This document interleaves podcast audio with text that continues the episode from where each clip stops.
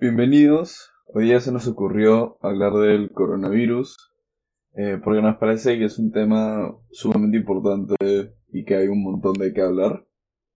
Así que, bueno, primero quería comenzar eh, preguntándote a ti, Cristóbal, eh, si crees que las medidas que se han tomado hasta ahora en, en diferentes países eh, están bien, o sea, han, han, han, hecho un buen trabajo en, en controlar el virus y en, y en ayudar a la situación.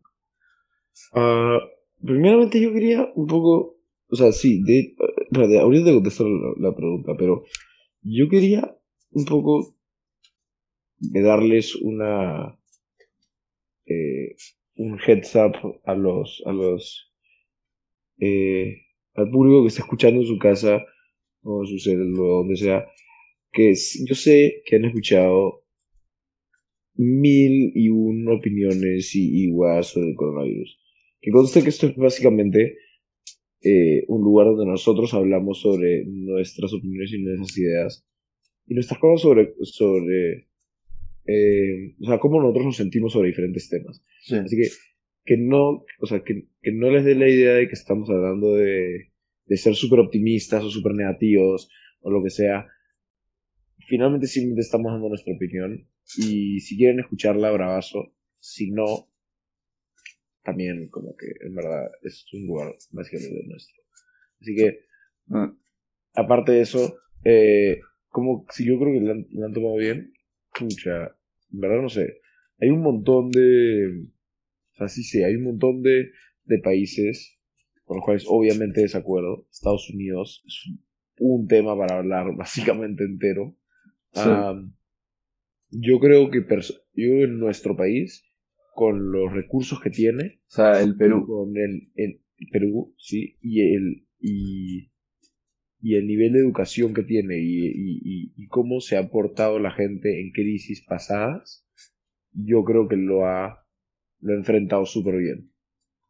Re- Realmente. O sea, yo creo, realmente yo creo que lo que pasa en el, en el Perú es que también el Perú es un, un país que es sumamente complicado de, de controlar por demasiados factores, tipo factores desde culturales hasta geográficos. Hay demasiados eh, factores que tienes que considerar. Y entonces es sumamente difícil poder implementar algo que funcione 100%. Y por eso es que hay tantos casos. aparte es un país es un país enorme. O sea, Sí, un montón de gente no, no lo piensa tan seguido, pero somos, o sea, la gente dice, ah, mira España, no sé qué, o sea, Perú es como, o sea, Perú, solamente Perú es como que del tamaño de la mitad de Europa. Es Candaza, sí, más o menos así. Y tipo, sí, o sea, también uno de los temas principales en Perú es que hay tanta economía informal, o sea, hay tanta gente que vive del, del día a día, de, de ir a sea, trabajar y vender frutas en el mercado o, o de tener su bodega abierta o lo que sea.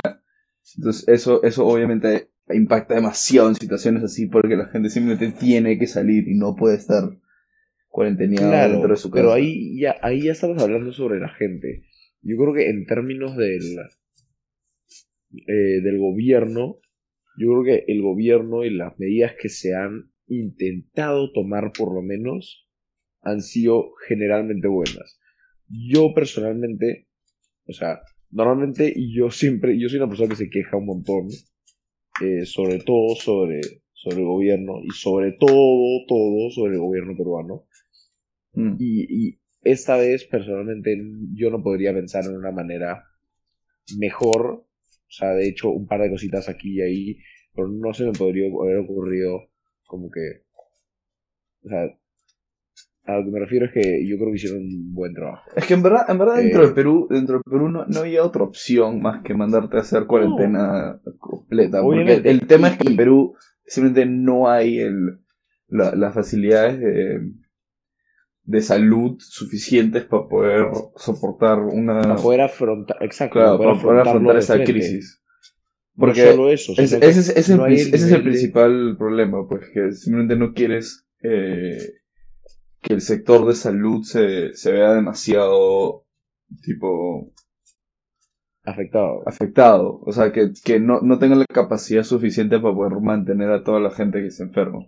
Pero no solo eso, sino que también estás obligado a poner eh, cuarentena obligatoria y esto porque el nivel de ignorancia que hay en nuestro país es increíble. Sí. Es insólito que, o sea, que se haya escogido, eh, que se haya escogido eh, un, dos, tres, cuatro presidentes seguidos que han sido convictos de, de crímenes eh, y, de- y, y- y hayan sido o metidos a la cárcel o están dentro de una investigación penal. O sea, ahí, solamente ahí te das cuenta la ignorancia que hay en el pueblo peruano. Entonces, claramente, el dejar a sus propios medios a la gente para, para escoger si es que querían salir o no, no estaba dentro de las opciones. Y, un montón de gente dice, ah, pero deja que la gente inteligente se quede en su casa y que si la gente quiere salir, que se enferme, ¿cuál es el problema? No, pues porque, o sea, el, el país siempre tiene que tener el bien del, de su pueblo en mente, Claro. eh, objetivamente, sin, o sea, aunque, eh, aunque puedas decir, tipo, ah, pero ellos no quieren tener el bien de su propio esto. Claro, pues, si es que a todos nos diesen la opción, todos iríamos por ahí imprimiendo billetes de 100 dólares, ¿me entiendes? Pero por algo es que es ilegal, es porque es por el bien de la mayoría. Sí. Eh, Sí, o sea, a mí, a mí me parece que. Que en verdad, tipo, al, al presidente en sí no se lo puedes culpar porque, sea con cualquier presidente en Perú, hubiera pasado lo mismo. O sea, eventualmente hubiera pasado. Sí, yo creo no, que sí. no. Yo Este- creo que este 100% men- sí. Este men es mucho mejor que cualquier otro. No, no, no, no, pero lo que te estoy, no, yo sé, pero lo que te estoy diciendo es que si hubiera mandado a hacer cuarentena, cualquier otro presidente hubiera terminado en la misma situación o peor. Entonces, totalmente, totalmente. entonces, entonces no, no, no, no es culpa del presidente en sí, es simplemente, es simplemente en la manera en que es el país, o sea, es más difícil de controlar un país con tanta, con tanta informalidad, una, una cuarentena. Y aparte, o sea, una de las cosas que sí, Tanto odio hacia el gobierno en general, o sea, sobre todo en los últimos años, con todo ese tema de las investigaciones de corrupción, se ha visto mucho más desaprobación hacia el gobierno y, y, y esto, más o menos que, a pesar de que suena ridículo para la gente, o sea, sí, entre comillas, de hecho afecta como la gente, o sea, si es que tú quieres odiar algo o quieres como que molestarte por algo, eh. vas a encontrar cualquier pequeña opción para poder hacerlo y obviamente esta era una de esas opciones. Sí, pero o sea, en verdad, en verdad el principal problema es la informalidad, o sea, pues, simplemente hay demasiada gente que tiene que salir a trabajar, man, ya, que simplemente no le queda de otra que salir. Por o es eso, o no tiene suficiente para comprar la comida para su familia. Entonces, es- Ya, es- claro. eso, es lo, eso es lo que lleva a, a tantos problemas. Pero a mí me parece que, por ejemplo, pueden haber aprovechado la cuarentena para agarrar y hacer todas estas obras que quieren hacer en Lima. No, pues porque entonces ¿de dónde sacan la plata para alimentar a la gente que tiene que salir y no puede salir? Pues justamente eso se hizo. Se, se, no sé si tú sabes, porque tú no estabas viviendo acá, ¿no? Tú no estás viviendo acá, pero hubo un, un bono de... Sí, no me acuerdo 300 soles, creo, una cosa así. No, hubo uno después. Una cosa, un bono universal de como 900 soles o una cosa así. eh, para, para todas las viviendas. Sí. Para, para básicamente todo el mundo que, está- que era empleado de... un- Sí, pero es que el, el beneficio que hubiera sido a comenzar a hacer obras o cosas así es que ayudas a, a mantener un poco la economía y a seguir pero con quién, pero con quién hacen las obras, pues. Sería, sería poco ético mandar a gente afuera a que, a que haga las obras. Claro, bueno, sí. E- Ese, es- ese sería el Sí. problema. Pero si hubiera una manera de hacerlo de una manera segura, creo que hubiera sido una, Sí, mu- pero una no muy puede- buena idea. No puedes, no puedes, yo creo que no puedes eh, jugártela. Ah, por otro lado, hablando justamente de esa gente que, que tú dices que, que tiene que salir todos los días porque vive de como que las verduras que vende de su jato. Yo creo que la gente más afectada no es esa. Es más, yo sé que la gente más afectada no es esa. La gente más afectada es la gente que estaba, ya no, ya no vendía verduras de su jato y, y vivía todos los días de eso, sino era la gente que estaba invirtiendo toda su plata en comprarse una verdurería. Ya, claro, sí. O sea, la gente que está comenzando un negocio o algo así. La gente que está, está en pequeños negocios. Exacto. La No, sí, gente- o- obviamente ese es lo, Ese es de los sectores que más... que, verdad, tipo, ahora la están sufriendo un montón.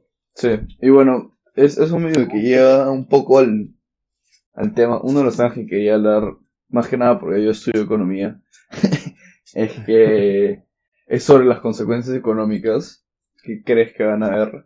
Yo personalmente creo que en lugares, o sea, en- tomando el caso de Perú, por ejemplo, no sé si sabías, pero Perú de por sí, antes de la- del coronavirus, está en- tipo, su situación financiera está bastante bien. O sea, no, no Sí. te- no tenía mucho, no tenía mucha, no tenía tenía mucha deuda externa. Externa, eso- Entonces, eso es lo- Eso ayuda porque ahora se pueden endeudar para, para ayudar a, a recuperar un poco la economía. Y aparte, una de las principales ventajas que tiene el Perú ahorita es que como el Perú es un productor de productos primarios más que nada, o sea, de minería o de... o de- va a haber un montón de demanda para productos primarios. No, y aparte es, es sumamente fácil, es sumamente fácil reactivar una economía que se basa así, porque es simplemente mandar de nuevo, o sea, comenzar de nuevo las obras de minería o lo que sea que haya, pero ya es, es comenzarla de nuevo, conseguir los, los, los minerales y de ahí eh, venderlas, ven- venderlos a otros países. El Sí, tema de ahí, el tema de ahí va a ser eh, si lo compran o no, porque va- los otros países están exacto, iguales. exacto. Yo no te puedo dar, yo personalmente no te puedo dar un argumento teóricamente económico, o sea, en términos de, porque tú sabes que yo no soy la persona más, eh, más culta en términos de economía, Sí. eh, teóricamente, pero sé, o sea, pero soy una persona bastante lógica y, soy bueno en matemáticas eh, y en lógica. Entonces te puedo decir, por lo menos, de que obviamente sí tiene sentido, entiendo perfectamente lo que estás diciendo, pero justamente también, también entiendo tus, tus, o sea, también entiendo tus, tus preocupaciones en el sentido de que, de hecho, podemos reactivar la economía porque, de hecho, la agricultura, eh, que es gran, gran parte, la agricultura y la minería, que son gran, gran parte de la, de la, o sea, de la economía del Perú, Sí. y, y el pescado, que también es gran, gran parte, son fáciles de reactivar la producción, pero la venta no estoy tan seguro porque Sí. no van a ser, o sea, por ejemplo, en la minería principalmente, eh, eh, ¿cómo se llama? Es acero, ¿no?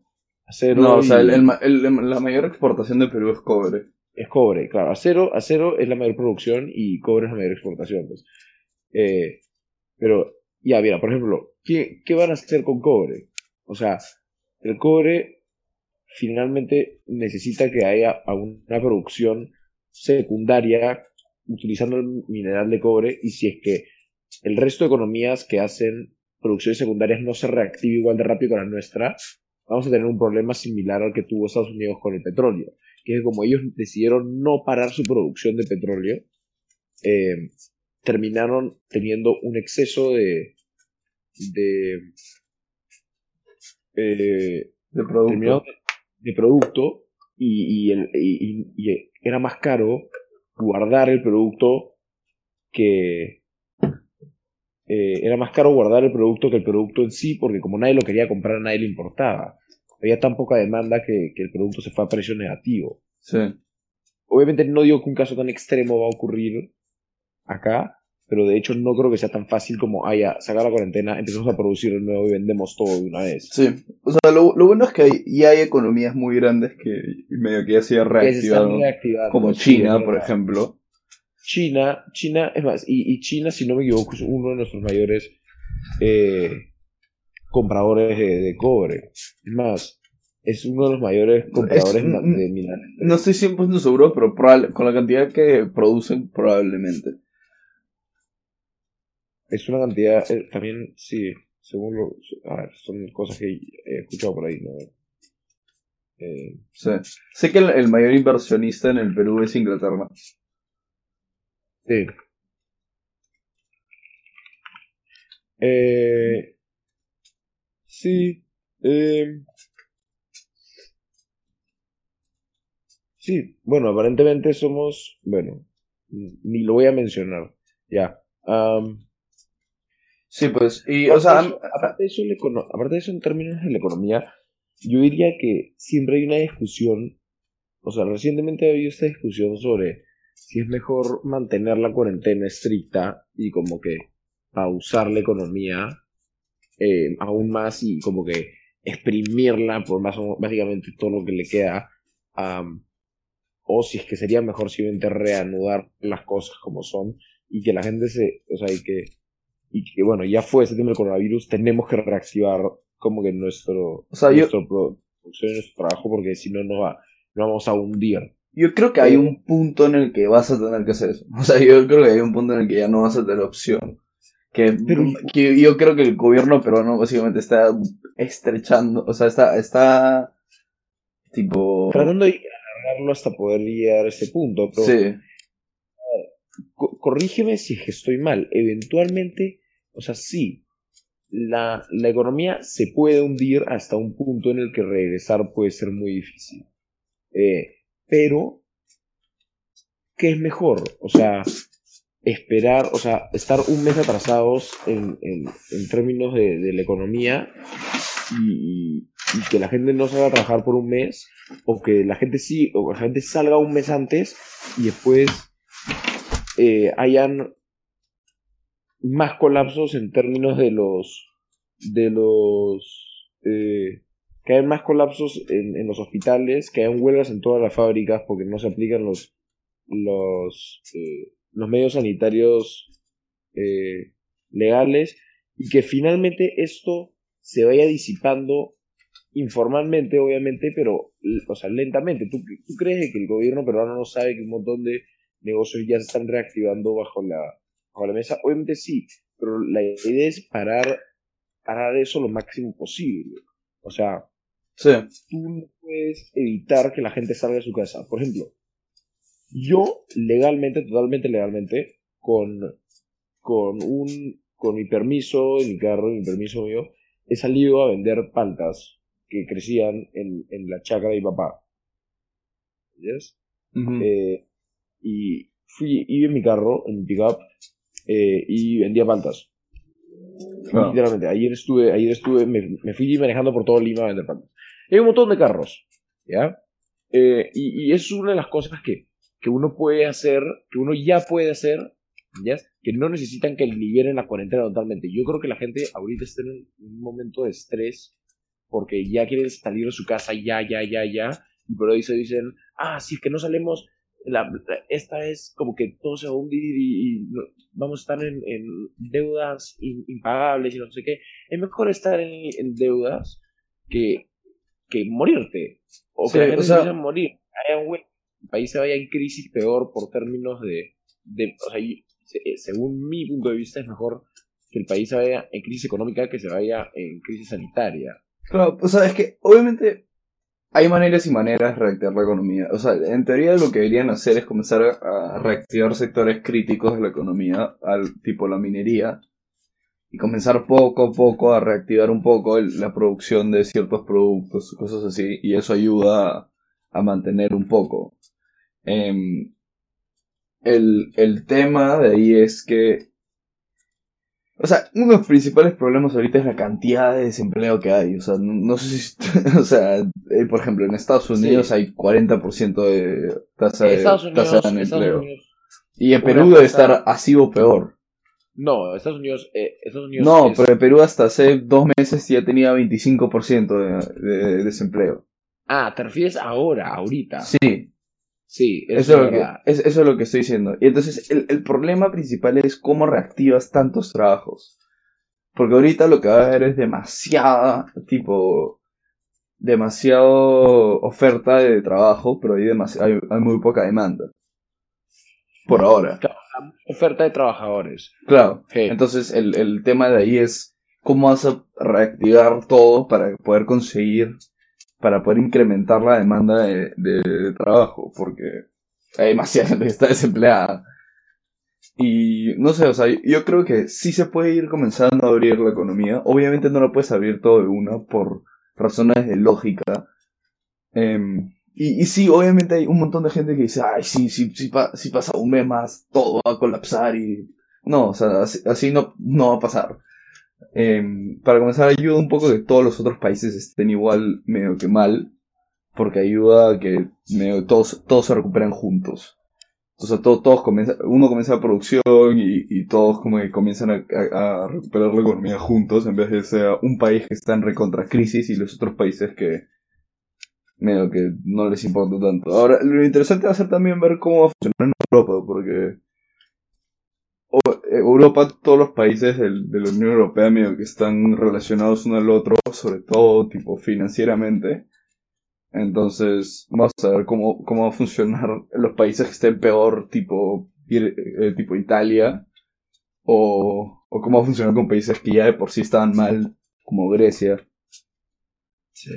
Como España, que estaba para saco y ahora está aún peor. Sí, o sea, eso es interesante de ver cómo, cómo es que se va a poder recuperar eh, todos estos países. Te... Sí, porque Europa no la está pasando bien de por sí. O sea, está normal. Estaban, pero los países que la estaban pasando, o sea, los países que hacían que Europa la esté pasando normal eran países como Alemania o Noruega, que finalmente eh, tampoco la sufrieron tanto. ¿Mañas? Creo que sí. creo que Alemania tuvo 2.000 muertos en total. O sea, que sí. Pero la, la idea... al lado de, de España y, y, y, Italia que tuvieron, tuvieron miles y miles de muertos. Y, sí, pero, pero Alemania y, es medio, medio gracioso porque se supone que no... Eh, digamos, si alguien se moría de neumonía, que obviamente fue, o sea, lo más probable es que haya sido coronavirus, no lo contaban como una muerte de coronavirus. Ah, ya. Yeah. Entonces solo contaban muertes que eran tipo, testean al pato cuando estaba vivo, eh, tenía coronavirus y se murió, ya, muerto ah, de coronavirus. 100% coronavirus, ya. Sí, entonces, entonces, obviamente su, su número de muertos es mucho menor de lo que en verdad es. Pero sí, ya, ya, lo controló bastante bien y todo. Pero el tema es, por ejemplo, Grecia, que era un país que está extremadamente endeudado. Ahorita es un país que está muy endeudado, es demasiado malo porque no tienes, no puedes pedir más plata para ayudar a recuperar para tu economía. Ayudar a tu país. Sí. Entonces, es, eso es una cosa buena de Perú, por ejemplo, como tiene poca deuda, puede endeudarse ahora. Sí. El, pero el, el, tema es, sí, o sea, países como Grecia no, no sé cómo van a hacer. Porque ya de por sí tenían un huevo de deuda, van a tener que conseguir aún más. Y... Yo tengo un montón de miedo por, por el tema de los gringos. Porque los gringos claro. se van a ir a la baja mal. Sí. Eh, y el problema no es que los gringos se vayan a la baja mal, sino el problema es que los gringos se vayan a la baja y los chinos le saquen 250 mil vueltas, que ya de por sí le estaban sacando, o sea, ya de por sí ya le estaban sacando ventaja, que ahora Estados Unidos se demore más en recuperarse y China le saque 500 vueltas de ventaja y básicamente ahora sí, como decíamos hace 4 o 5 años, China en verdad ahora sí va a básicamente tomar el control del mundo. O sea, y no digo, obviamente no lo que conste que no lo digo gubernamentalmente, obviamente, lo digo tipo en términos de, de, de financieros, mm. ya está, o sea, el primer país en caer y ahora el primer país en levantarse y probablemente el país que ya tenía la economía más fuerte, ahora entrando más fuerte todavía en un campo donde nadie le hace la competencia básicamente porque su competencia mayor está en la ruina sí. en medio de una crisis social enorme, en medio una crisis política gigante. O sea, sí. Y, lo, o sea, y una cosas interesantes de, de esto es más, más allá de las consecuencias económicas de por sí.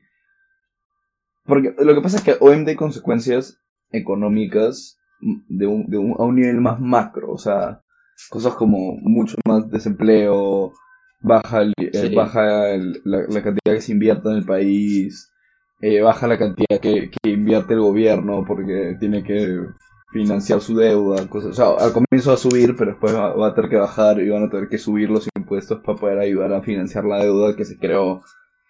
Eh, uh -huh.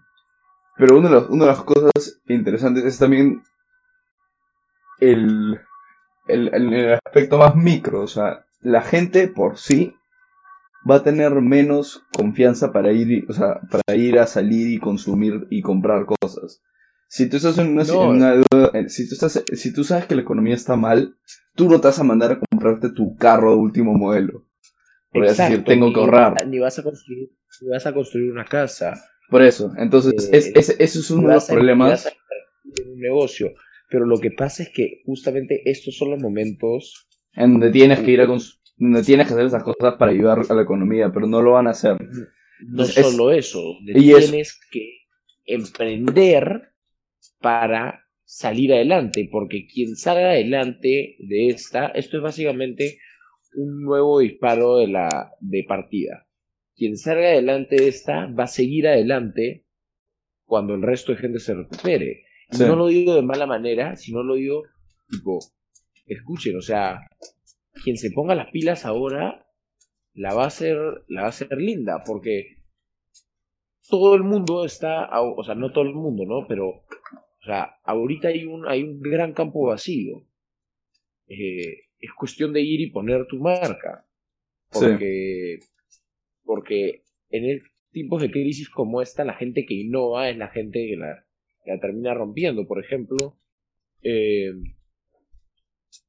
o sea, hoy claramente hay, hay ejemplos malos como, como Rappi, que está, salió todo esto que no está cumpliendo con las leyes de, de, de sanidad y eso, no sé si enterado. Claro, pero, o sea, Pero digamos como que hay, hay una empresa, eh, ha- hay una empresa que está haciendo, eh, que hacía cajitas de, eh, que hacía cajitas para las papas y las, y las, eh, y las bolsas de, de Kentucky, Starbucks y esas cosas, y ahora está haciendo cajitas de pastillas.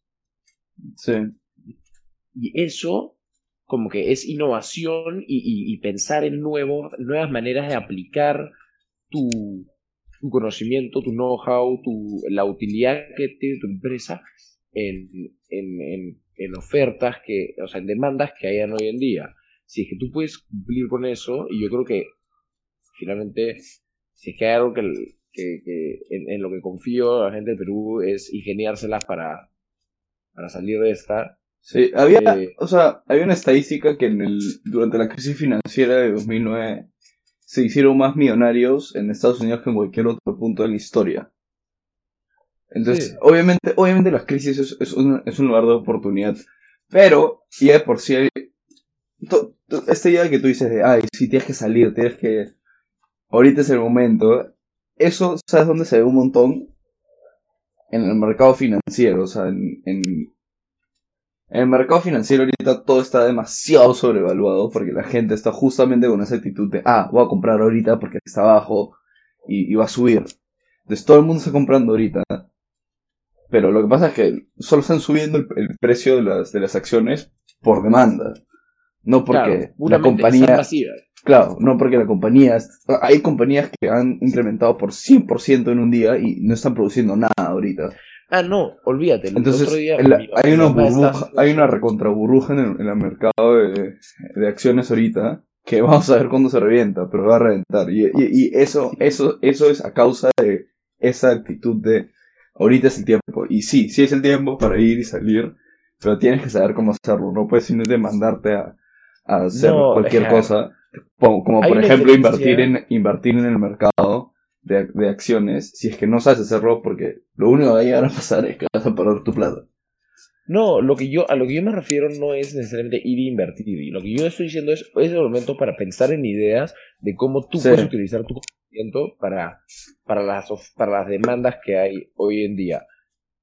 Esa es la única manera que yo sé hacer las cosas, básicamente, porque, de nuevo, yo no, yo no soy muy conocedor de, de la economía teóricamente, pero Sí. sí sé de que cuando hay demanda, el primero en generar oferta y el que genera la mejor oferta va a ser probablemente quien Sí. salga adelante.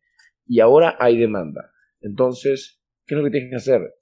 Pensar en una idea y sacarla adelante. Sí, yo sé a qué te refieres porque mi mamá el otro día eh, quería invertir en... Estaba buscando para invertir en algún lugar.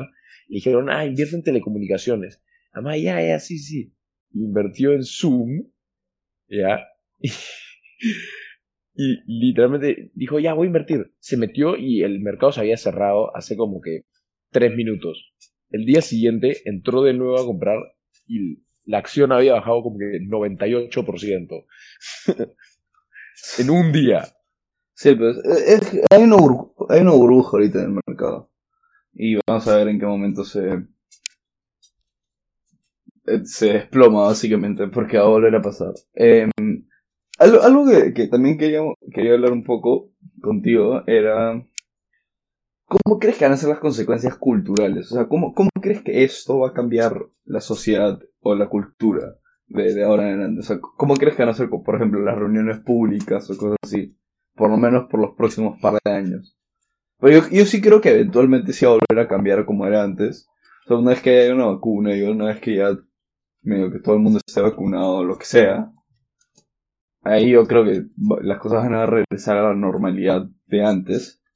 Pero, pero antes de eso, no, no sé, siento que va a ser bien interesante ver cómo va, cómo ir progresando todo, esto, todo ese tema social.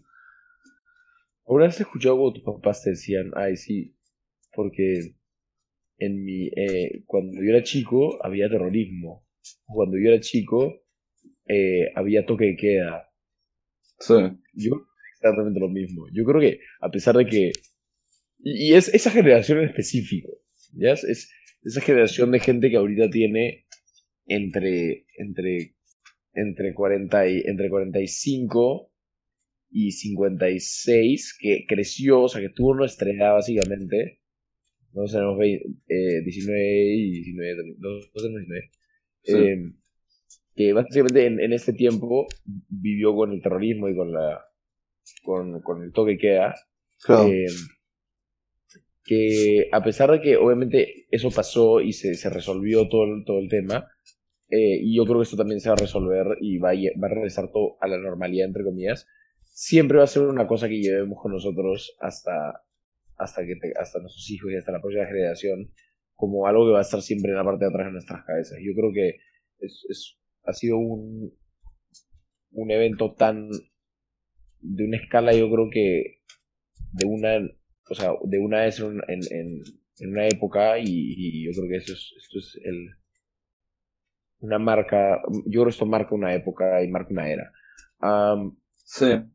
En términos de las reuniones sociales y cómo creo que van a ir cambiando los, los próximos meses, porque, porque, yo creo que en verdad va a ser los próximos meses, porque yo creo que apenas llegue la vacuna, la gente va a salir y va a salir y va a decir como que ya fue. Yo creo que de hecho va a haber todavía un miedo en ir a, lugares públicos como, como discotecas, exacto, como discotecas y, y, obras de teatro, cine, cosas así. Sí. Pero pero yo creo que eso se va a ir resolviendo con el tiempo y, sí y, no te vas a dar cuenta cuando acabe. Yo creo que va a ser una transición bastante, eh, bastante prolongada de entre ahorita hasta finales de 2021, donde ya vamos a como que regresar cada todo a ser normal. Yo creo que quizás las últimas cosas que se, que se reactiven van a ser eh, las discotecas, obviamente, eh, los conciertos Sí. Y los colegios. Lo creo que los colegios van a ser. No, yo creo que los colegios. No. las, universidades. Yo creo que las universidades. No, no, el sector, el, sector de, de, educación va a comenzar antes. Pero, o sea, se lo más probable es que siga tipo online más que nada. Pero va, va a tener que comenzar antes. Sobre todo los colegios. Pero. ya, los colegios sí, los colegios y sobre todo primaria. Primaria de todas maneras. Pero yo creo que el, eh, el, tema de, de, la, de la universidad es que tú no puedes forzar a nadie a ir a un lugar donde se pueda sentir eh, inseguro. O sea, no, inseguro. O sea, y, y, tú, o sea, yo creo que de hecho, mientras que sí puede ser que se reactiven, yo creo que sí me tienes que dar, por ahora vas a tener que dar la opción de, de clases online. Sí, obvio. Y, y además, y clases más grandes, donde hay más gente, probablemente van a tener que ser online. O sea, en, mi, en mi universidad, por ejemplo, en la mayoría de universidades en Holanda, creo que la manera en que se va a hacer es que nosotros tenemos tipo lectures, que son como... Son clases enormes. O sea, seminarios, seminarios, seminarios, sí. que son como clases de 200 personas. Y obviamente esas clases no, no, no se van a tomar, eh, no van a ser presenciales, pero las clases chiquitas, que son como que lo- los tutoriales, em, esas clases sí van a ser, sí van a ser presenciales, porque son clases como que 20 puntos o, o lo que sea. Pero, Pero- ¿cuál es? Pero, eso, pero eso no tiene sentido, pues, porque esas 20 puntas van a tener otra clase con otras 20 puntas. No, pero es la clase misma con- clase. Ah, ya, si es la misma clase, entonces como que...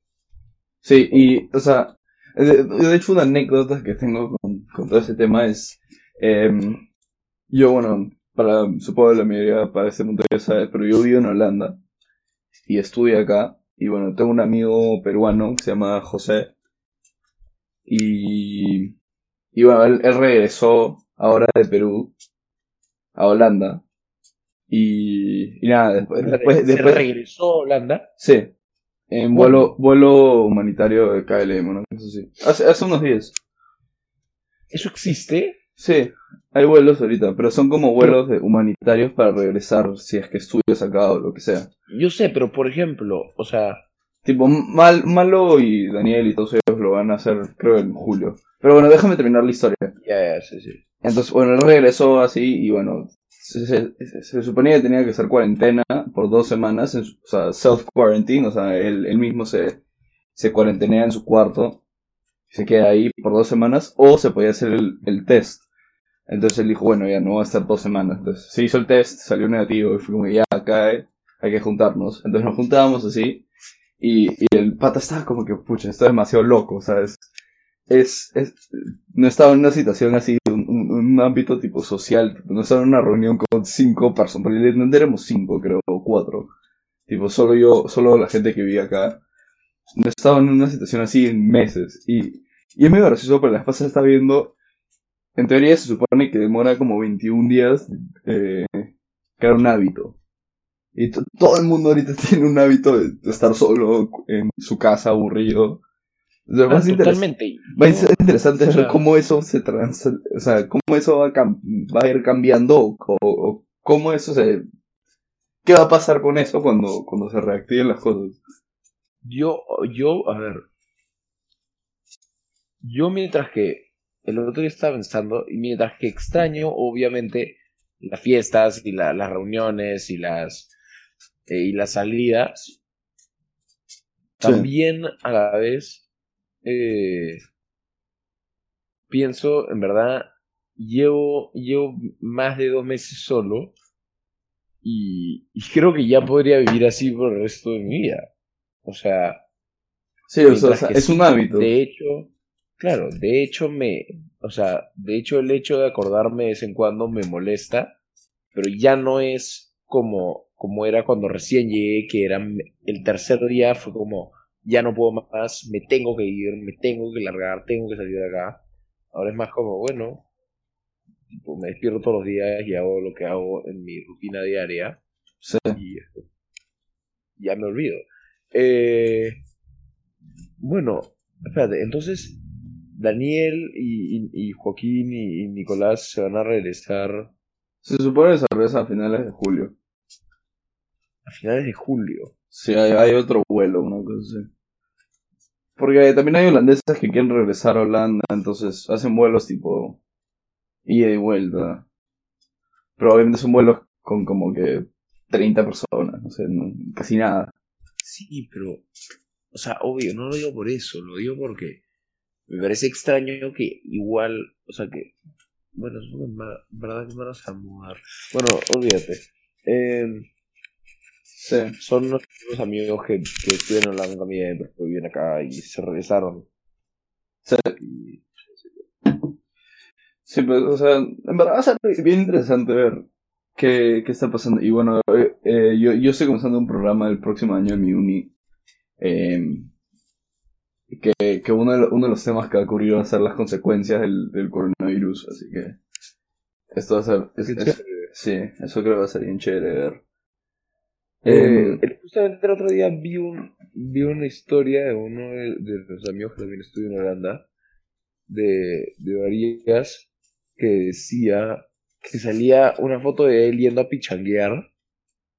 sí, fuimos a jugar pero- tipo potito en, Sí, y estaba pensando como que qué distintos, qué distintos los países donde vivimos para Sí. que puedan ir a jugar potito con sus patas y nosotros hasta acá creo que no he- yo no he, no he salido a correr, o sea, no he corrido en, en- no he corrido en meses. Sí, es, No he hecho, no he hecho actividad física en meses, creo. sí, es... En verdad ha sido extrema la, la diferencia en las cuarentenas. O sea, yo, para, para los oyentes que no saben la cuarentena en, en Holanda, y en verdad, en algunos países, no, no diría la mayoría, pero en algunos países en, en Europa ha sido bastante relajada en el sentido de que, por lo menos en Holanda, sobre todo en Holanda sí lo mantuvieron bastante relajado, que podíamos, podía salir, eh, no podía salir en grupos de más de tres personas, pero podía salir a caminar o ir a, hacer compras o lo que sea con, con dos personas más.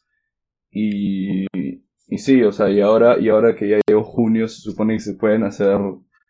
Eh, se puede- no estoy seguro si eran. Creo que ahora se permiten como eh, reuniones públicas de hasta como 100 personas. Porque en, ¿Qué? porque en Holanda ya lo tienen demasiado controlado. O sea, reuniones públicas verdad. tipo afuera. En el, en el aire libre, tipo, no, no, no es que puedas hacer una reunión en tu casa con 100 personas. Pero, pero sí, o sea, ya, ya la tienen bastante controlada. Y, y lo hicieron de una manera en verdad sumamente eficaz, tipo. Pero el otro día estaba pensando, cuando hice, o sea, yo estaba eh, allá en Holanda cuando empezó todo esto, básicamente.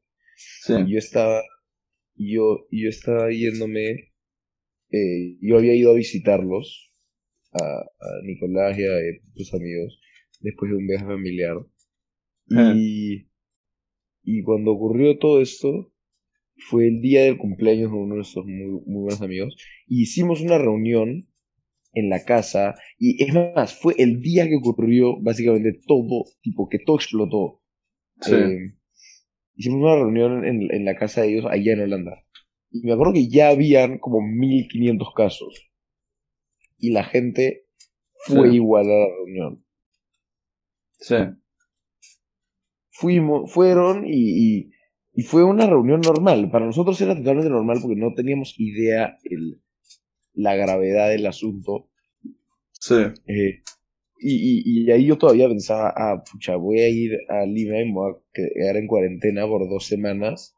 Qué aburrido. Y después voy a salir y todos mis amigos van a estar afuera porque ellos no, no han estado en España, así que ellos no van a tener que cuarentenear. Y bueno, llegué y, y, y básicamente llegué y llegué en el último vuelo comercial que ha entrado en los últimos cuatro meses, así que Sí. eh, todo No. No, e- e- ese film fue demasiado gracioso ver como todo, tipo, se iba al diablo y nosotros estábamos ahí, bestia, ¿no? Estábamos hueveando en ahí. Ámsterdam. está, estamos ahí en Ámsterdam y, y, y estamos yendo a museos y no sé qué, y mientras salíamos, o sea, era, era así, parecía, era básicamente utópico, era salíamos de un museo, nos volteamos y cerrado. Eh, Sí. fuimos a comer un día, un- fuimos a comer el, último día a un restaurante y, y llegamos y el restaurante estaba vacío ya.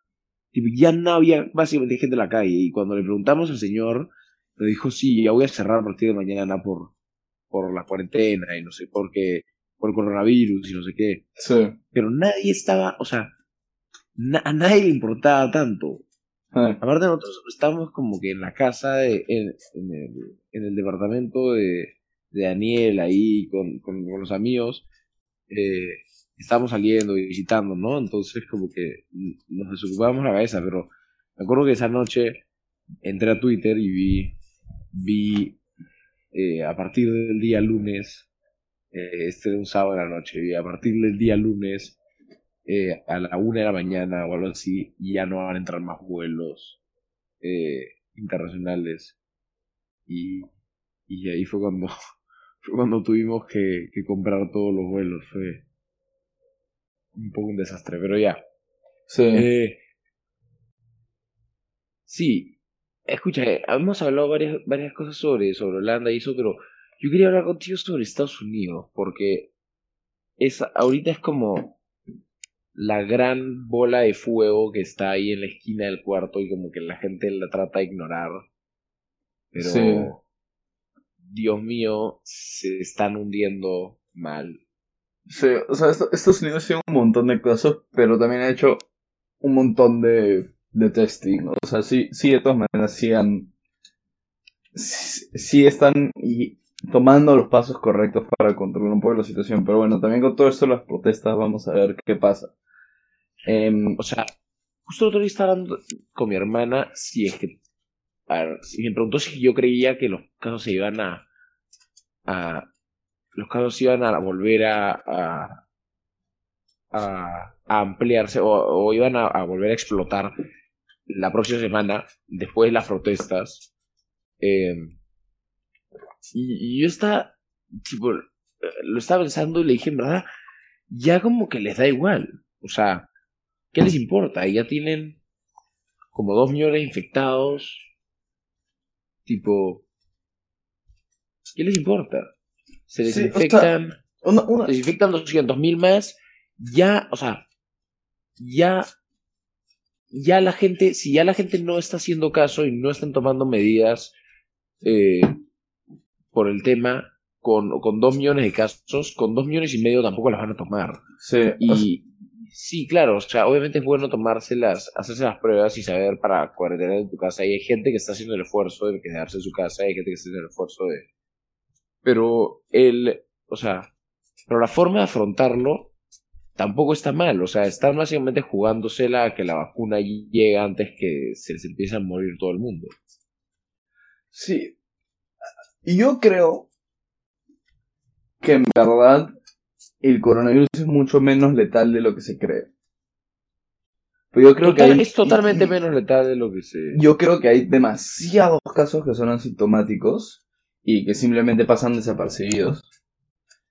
Em, pues se supone que se estimaba que como un cuarto de Nueva York tenía coronavirus. Pero que, Sí. pero que era asintomático en Tú sabes que, casi todos los tú casos. sabes que dicen que habían casos asintomáticos de coronavirus en Nueva York en diciembre del 2019. Sí, o sea, o sea, por eso yo, yo creo que hay muchísimos más casos de lo que se cree y es mucho menos letal de lo que se cree. Y Por que- lo tanto, no, no deberían preocuparse tanto por, por todo eso. Pero lo que pasa es que una de las cosas que ayuda, eh, porque si tú ves algún video de, de- eh, cómo es que funciona, o sea, de cómo, cómo es que se acaba el virus, hay varias maneras. Y una de esas es a través de algo que se llama herd immunity. Que es básicamente que una vez que llegas a un punto en el que una vez que llegas a un punto en que ya se ha contagiado suficiente gente y ya el virus, el, el- Y y el virus ya no llega a contagiar a de mucha gente. en la curva donde ya hay más el porcentaje, o sea, la manera en la que funciona la infección del virus es que obviamente hay un porcentaje de que tú te encuentres con alguien aleatorio en la calle que Sí, tiene o sea, es, es con el, es, es con el factor de, es con el factor de R.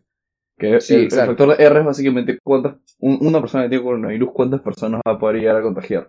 Y supone que cuando Sí. recién comienza el virus es como 2.5, una cosa así.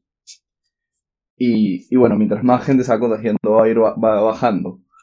Se estimaba que en Perú hasta hace unos meses, hasta hace como un par de semanas, creo, ya, ya está en como 1.5, una cosa así. Y, y es es que por- lo que pasa y es porque va es que lo que bajando, es que- porque va, claro. va, va habiendo más inmunidad. Y yo creo que es Sí. ma- más, que nada porque em- hay mucho más casos de lo que se cree y en verdad es mucho menos letal de lo que se cree. Y, y por eso en algunos países como Suecia, cosas así, no se ha hecho cuarentena. en Suecia justamente no se hizo cuarentena y se, se promovió la idea de, de eso de inmunidad en inmunidad de grupo. Sí.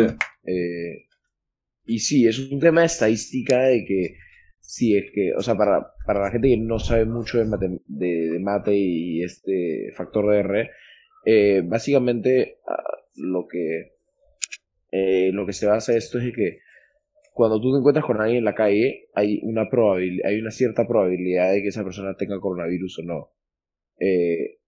Si es que si es que tú tienes coronavirus o si tú tienes coronavirus, si es que la persona que tú te encuentras no tiene coronavirus, hay una probabilidad de que tú la puedas infectar. Si es que la persona ya ha tenido coronavirus o tiene coronavirus, no la vas a poder infectar. Entonces, mientras esa probabilidad de que puedas infectar a cualquier persona en la calle va bajando, porque más personas tienen coronavirus, menos gente se infecta por día. Sí. Por ende, por ende eh, tenemos, me- tenemos menos casos y por ende, con, mientras más gente se infecte, menos gente se infecta por día gente simplemente se puede curar normalmente. Y, y ya eventualmente unas maneras de que el virus podría morir en términos matemáticos supuestamente es que un tercio del mundo se infecte. Eh, porque supuestamente alrededor de dos tercios de personas o no se van a ver afectadas por el coronavirus o no van a eh, o han desarrollado inmunidad in- inmunidad eh, inmu- inmunidad natural al virus a través eh, que igual obviamente es, algo- es probablemente el, el- método en el que se termine más largo yo creo que no no sería lo óptimo que acabe de esa manera O sea, o sea yo, yo creo que acabar, acabar cuando ya haya la, el- la vacuna y se pueda llevar a la mayoría de lugares del mundo. Pero Es que yo creo que acabar, acabar, acabar, acabar cuando haya, exista la vacuna, porque mientras que sí, podría ser de que antes de eso ya lleguemos a un punto de inflexión donde, donde ya no tanta gente se esté, se esté infectando, sí, eh, yo creo que igual siempre la gente va a estar súper- va a seguir paranoica con el tema y va a querer tener la seguridad de tener una vacuna, porque así es como se han hecho las cosas por, por tantos años antes. claro. Ah, yo creo que Y- la gente no confía mucho en los métodos naturales. Sí, y, y al- algo que también quería hablar es. Ya, ya pasó todo esto. ¿Tú crees que los gobiernos van a haber aprendido y crees que, que algo así se puede evitar en el futuro? Mm, ¿tú ¿Te refieres tipo a que, a que no vuelva a haber una crisis así grande o que no vuelva a haber una crisis sanitaria así de grande? No, o sea, o- otra pandemia, a eso me refiero. Yo creo que en algún momento probablemente va a haber alguna, pero yo creo que ahora sí se sabe mejor cómo controlarlo o qué, qué manera funciona más que otras. Porque lo, lo que pasó un montón con, est- con esta pandemia en específico fue que cuando el virus llegó a Europa, tipo de países como Italia o España, no se le, no se le dio suficiente seriedad como se le debía haber dado. Entonces no, no se mandó a cuarentena yo estaba en cuando España cuando, mandado. estaba explotando. Yo estaba en España cuando estaba explotando. La gente no le importó, no le importó para nada. La gente estaba en la calle tomando cerveza. Sí, por eso. Eh, Entonces, y, entonces y habían conciertos y, y presentaciones de teatro, olvídate. No, a nadie le importaba. Yo creo que, de hecho, sí van a haber cambios, pero yo creo que cada pandemia que ocurra va, a- va a manifestarse de manera tan distinta sí, que, que va, o sea, que, que, que vamos a, finalmente vamos a caer en la misma trampa, entre comillas. Siempre van a haber, o sea, de hecho, o sea, con suerte no va a haber algo así eh, de nuevo en el, en el futuro cercano. De hecho, van a haber pandemias así y peores en el futuro, ¿no? Pero también tienes que, tienes que tener en cuenta que tanto va a haber avanzado la tecnología, que tanto va a haber avanzado en, en términos de la tecnología de, de, de comunicación, ¿no? Porque puede ser que quizás la comunicación sea más instantánea, a pesar de que yo no sé cómo lo haríamos eso, sea más instantánea que lo que es ahora, y todo el mundo se entere de todo instantáneamente apenas ocurra. ¿Cómo va a avanzar la, la tecnología de la medicina? Quizás claro. en el futuro ya no pasen estas cosas porque salga un nuevo virus y dos días después ya esté la vacuna lista en, en nuestras casas para que cada uno se pueda, Eh, se sí. pueda automedicar. Eso lo veo un eh, poco poco probable, pero de acá a unos Pero, miles o de sea- años podría pasar. Pero, o sea, a ver, eh, de acá, a ver, si de acá a hace 50 años no existían los, los mails, los emails, y ahora existen los emails en tu celular, que era algo que no existía hace 55 años, 60 años, Sí. ¿cómo, o sea, cómo se te ocurre algo que va a existir en los próximos 50 años? O sea, O sea, la, No ha la razón por la cual le digo es porque, porque, o sea, para crear una vacuna tienes que hacer demasiado, eh, demasiadas pruebas. Entonces no creo Bueno, que se puedan ahora, hacer esas pruebas ahora, en ¿no? dos días. a- ahora. Ya, por eso, por eso ¿qué digo que, o sea, que podría, pues, podría pasar, sí, pero cada miles de años. O sea, No, no sé cuánto tiempo, pero podría ser un montón de tiempo hasta que lleguemos a ese punto. Bueno, no, aquí tampoco es una exageración, ¿no? No, no Sí. me refiero dos días, ¿no? Pero, o sea, eh, entiendes a qué me refiero con que Sí. Y realmente la medicina y, y la ciencia en general estamos, está avanzando tan rápido hoy en día que quién sabe si para la próxima vez siquiera necesitamos una vacuna. Quizás encontramos una vacuna universal. Claro. Nunca más en la vida nos tenemos que volver a inyectar nada. Sí. ¿Manjas? O sea, Claro, o sea, sí. Po- Podría o sea, entiendes, enti- obviamente son cosas totalmente... Obviamente no estoy diciendo que ninguna de estas va a pasar, pero son cosas que podrían ocurrir, porque todo podría ocurrir, así que es, yo, yo personalmente siento que es imposible saber qué es podría pasar. Sí, o sea, yo, yo creo que, que sí hay algunas cosas que, que se pueden hacer de, de ahora en el futuro, desde ahorita, para, para ayudar a prevenir em, incidentes como este. O sea, por ejemplo, eso en verdad se podía, es tipo, también es un tema de comunicación entre naciones, porque hay demasiadas teorías, demasiadas, em, o sea, teorías de que China en verdad sabía el virus antes Yo- y no lo comunicó cuando debía. Yo no voy a decir, yo no voy a meterme en el tema este de las, de las teorías de conspiración. No, obviamente. Pero, Pero- pero, lo que ellos, tipo, Los gringos... si es que hubiera gringos- habido una mejor gringos- comunicación entre naciones. metían plata para, para, para la investigación del virus en China. Y eso se sabe hace tiempo, pero Ya, por eso. Pero si es que si es que hubiera habido una mejor comunicación entre naciones y de por sí, si es que hubiera habido una mejor manera de testear em, la seriedad del virus desde el comienzo, nada, o sea, no voy a decir nada de esto, pero, pero varias de las cosas que pasaron no hubieran pasado. O sea, si China hubiera podido comunicar mejor cómo era el virus, eh, cuál era la, o sea, cuál era la verdadera tasa de, de mortalidad. O sea, si es que se pudieran haber hecho todos estos, eh, todos estos estudios más temprano y se pudiera haber comunicado esta, esta, esta información a Europa, tal vez no hubiera pasado, o sea, no hubiera sido, no hubiera sido eh, tan grave como fue. si es que todo el mundo fuese tan, o sea, si hubiese tal, o sea, es tan simple como si el nivel de educación fuese tan alto en todo el mundo como para que todo el mundo piense lógicamente y decir, ah, hay una nueva pandemia, hay que cerrar todos nuestros bordes por quizás un mes y no pasa nada. No, es que, le- es que, es que, claro, lo que pasa es que como era una vez, era una situación que nunca antes se había afrontado, las naciones tampoco querían tomar una medida que sea tan tipo radical como, como es la cuarentena. Entonces, si es que tú no sabes nada de algo, tú no vas a tomar la medida más radical del mundo para tratar de evitarlo, al, contrario, tratar de tomar una medida que es me- más leve o, y, que, y que no afecta tanto, el, digamos, tu economía o el resto de tu país.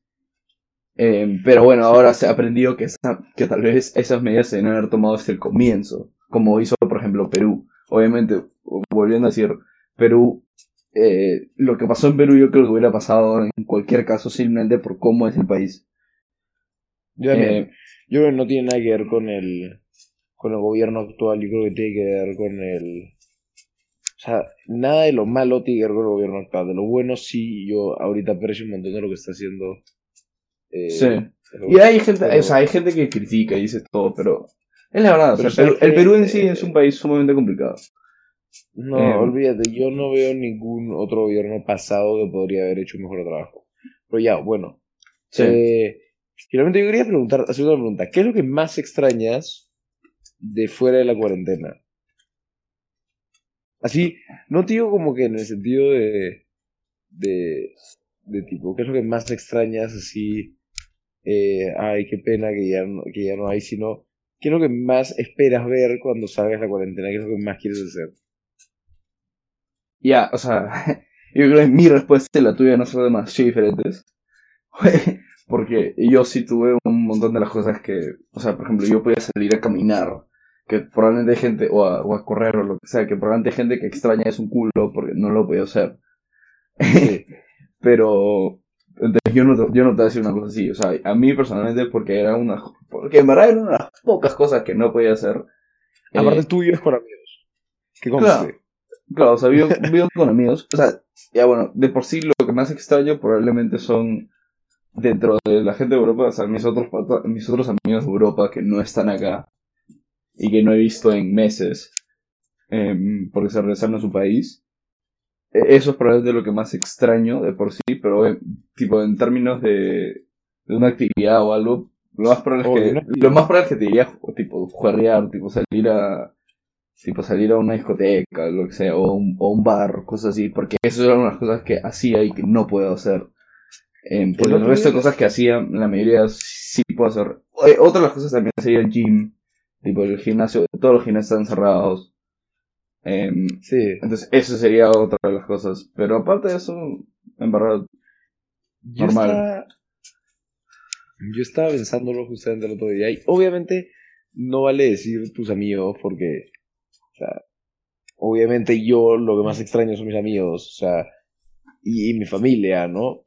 Sí. Pero, pero una acción que extraño así, no puedo más, es salir a un restaurante, a tomar, a un restaurante a tomarme un, un trago y comerme un plato de comida, aunque sea solo. Eh, sí. tipo, ir, ir a un restaurante a comer, a comer algo, a comer algo. Tipo, a un restaurante rico. Eh, o, o, o, o hasta ir a Pinkberry comerme un helado. Yo soy una persona que, que, que disfruta demasiado su comida. Eh, y, y esas oportunidades de... O sea, obviamente estoy cocinando súper rico acá en cuarentena, pero... En mi casa, pero esas oportunidades de poder salir y probar algo nuevo, algún restaurante nuevo o algo así. sí. Hace como Extraño. dos, dos, tres días. Creo que dos. Fui a un, em, fui a un restaurante peruano acá en, el, como que el mejor per- restaurante peruano en Holanda, que queda en La Haya. ¿A de Ámsterdam? No, que queda, queda en La Haya, em, que es más o menos cerca de donde yo vivo, que es Rotterdam. Y, nada, fui con unos amigos, todos peruanos, y comí un ceviche por primera vez en como que nueve meses. No sabes, Ay, ay, ay, no, para, no sabes, no sabes lo rico que fue, tipo... Ay, no, no, no, no, no, no. Me vas a provocar. Bueno, Pero, sí. yo creo que hemos llegado. O sea, en verdad, Ah. antes, antes de terminar, porque recién, todavía creo que vamos como una hora. Eh, sí, vamos una hora. Ah, a- antes de terminar, Yo pensé que íbamos más. Perdón. quería... Nada, fue una pregunta un poco más personal y de cómo fue tu... ¿Cómo ha sido tu experiencia en la cuarentena? O sea, ¿qué cosas has aprendido? ¿Qué cosas has hecho que normalmente no harías? He Em, empezado a trabajar. Es, es- me pareció demasiado, demasiado extraño. Empecé a trabajar cuando la gente no trabajaba. Eh, empecé a vender paltas. ya. que si alguien en Perú está escuchando, ya saben mi nombre. En verdad estoy vendiendo paltas, no, no, es, no es una broma ni un, ni un, ni un decir. Eh, y, eh, y sí, eso, que me pareció muy peculiar, y en verdad ha estado pasando bastante bien, me entretiene, me hace pasar el tiempo. He estado jugando un montón de juegos, obviamente, Sí. y, y conversando con mis amigos. En verdad me paso casi todo el día en Discord. Hasta cuando estoy en clases, a veces estoy muteado en, en, en las llamadas de, de Discord, que es como un, un, un sistema que usamos para hablar con mis amigos. Y Sí. estoy con mis audífonos puestos. Eh, creo que un montón de gente dice que ha visto un montón de películas. Yo no he visto nada de películas. Nada de películas ni series. Eh, como que he estado viendo un anime. eh, pero aparte de eso, no, he visto muy poco. Porque en, en verdad prefiero otros medios de entretenimiento como juegos. Ujú. Es verdad, o- otro medio de entretenimiento, o sea, juegos. Eh, eh, no he hecho deporte, que es algo que normalmente hago. O sea, normalmente voy al gimnasio cuando no hay cuarentena y es algo Sí. que no he hecho. Pero sí, es, sí estoy comiendo mucho mejor estando en cuarentena que no estando en cuarentena. Porque a pesar de que extraño, como dije antes, extraño un montón no poder ir a restaurantes. Me hace demasiado bien no ir a restaurantes. Sí. Ah, y sobre todo no poder parar en... Sé que suena, suena estúpido, pero no poder parar en Starbucks y comprarme un café gigante eh, un frappuccino gigante con extra caramelo y algo así, o no poder parar en Pinkberry y comerme un helado gigante, eh, me hace súper bien. Sí. Eh, aparte de eso, he estado como que tratando de aprender varias cosas. Yo sé que a un montón de gente le va a sonar, le va a sonar tonto, pero aprendí a jugar póker bien. Eh, que antes de esto no sabía que era tan complicado. Ah, O sea, bien, bien. No me refiero como que aprendí las reglas, solamente sabía las reglas. Aprendí a jugar póker. Claro. Y estoy aprendiendo a jugar ajedrez. Estoy tratando de aprender a jugar ajedrez. De verdad. Y he aprendido, he, empezado a aprender un par de lenguajes de, de, de código. Ah, Específicamente Java. claro. Que no sabía cómo hacer Java. Sí, sí, Ya siento, que la, ver. siento que la cuarentena en Perú para la mayoría de personas ha sido un poco más productiva. Tío, mi cuarentena ha sido cero productiva. Lo que he hecho han sido como que cosas que he hecho por como 15 minutos, un, 15 minutos a la semana. O sea, aparte de eso, he dormido un montón. Y, y, y he visto un montón de videos en YouTube. Y ya creo que toca que nuestro próximo podcast sea sobre YouTube, porque, Dios mío, creo que ahora sé todo sobre YouTube. Sí. Tipo, Em, y sí, bueno, medio que para responder mi propia pregunta. em, sí, bueno, yo estuve acá. Yo estuve acá con cinco otros peruanos en un departamento que era para tres personas. Entonces, ha sido una, una cuarentena bastante divertida. Em, donde, sí, o sea, un montón de simplemente estar con, con la gente que vivía acá, juntarnos, ver jugadas en la tele. Eh, bueno, he estudiado clases online de mi, de mi universidad. Eh, aprendí un poco a mixear. No sé si sabías eso. La verdad que te compraste una mezcladora, sí, me Sí, sí, nos compramos una mezcladora entre, entre La- pero te apuesto que la usaste la primera semana y después no la has vuelto a tocar. En verdad, en verdad no lo he usado tanto como quería, pero sí lo he usado tipo regular. Eh, nada, aprendí a mezclar un poco, lo cual estaba divertido. Em, No te dejan usarla, te apuesto. No, sí, obviamente. Y nada, eh, bueno, eh, en términos de hábitos alimenticios, probablemente, no sé si... He estado comiendo un poco mucho en la noche, pero aparte de eso, en verdad, normal, porque el- en verdad estoy comiendo casi igual de lo que comía antes. Em, lo bueno es que acá todo ese tiempo he ido delivery, así me he podido pedir cosas por delivery. Doner Eh. kebabs. Obvio, unos kebabs. Y. Yeah. Y. Sí, o sea, estoy estudiando, jugando juegos. No, lo, lo malo es que en verdad no puedo jugar mucho con la gente de, Perú. Obvio, por los el tema Por de los el- servidores de Europa. Claro, y por la diferencia de, de horario también. Em, pero sí, así- en verdad ha estado bastante divertido hasta ahora la cuarentena, me he vacilado bastante. O sea, estando con cinco otros amigos acá ha sido interesante. En verdad ha sido bastante interesante también porque uno de ellos, que es, em, que es eh, Santiago, no, no Chiqui, pero el otro Santiago. Santiago Eh, Ruth, sí. Sí. Eh, él no lo conocía para nada. antes, antes de la cuarentena. O sea, obviamente sabía quién era, porque está en mi cole, pero era una, pro- una promoción mayor que yo, entonces no le había hablado. Y nada, literalmente pasé de no conocerlo a vivir con él por tres meses. entonces, Sí, mi hermana, hasta mi hermana de ¿verdad? su hermana. Tipo, me, me he hecho tipo patas a él, obviamente, pero, pero está divertido eso. Y bueno, también vino uno de mis, mis amigos, Nicolás, el otro Nicolás, Nicolás Barras, que también vino a Holanda y, y se quedó con nosotros toda la cuarentena. Y bueno, él sí es mi amigo de toda la vida. Entonces, también ha estado, ha estado chévere estar con ellos. Em, pero sí, bastante tranquilo. Yo, yo en verdad también me he visto con, con algunos amigos. Eh, algunos de la playa nos hemos como que encontrado en el parque. Sí. Mi casa da un parque. Y, y, y he salido por la puerta de atrás como que a, a hablarnos de, de- de dos metros de distancia. Ellos saliendo a pasear su y yo como que saliendo ahí con mis pantuflas. Hola, ¿qué tal? ¿Cómo están? Pero en verdad es un poco... de- a mí para mí personalmente es un poco deprimente salir a hablar con tus amigos a dos metros de distancia. Es como, ya te puedo ver, pero solo desde acá, man, y, y, y para qué me voy a poner en la situación en la que ah, voy a ver a mis amigos, pero no puedo hacer nada. Por otro lado, estuve con, con, uno de mis mejores, uno de mis mejores, mejores amigos hace poco porque fui a dejarle paltas. Eh, estuve con Andrés hace que es nuestro fue nuestro primer follower. ¿Qué tal leyenda? Eh, sí. Fue nuestro primer follower de Spotify. Una leyenda. Porque ayer me dijo que no followó.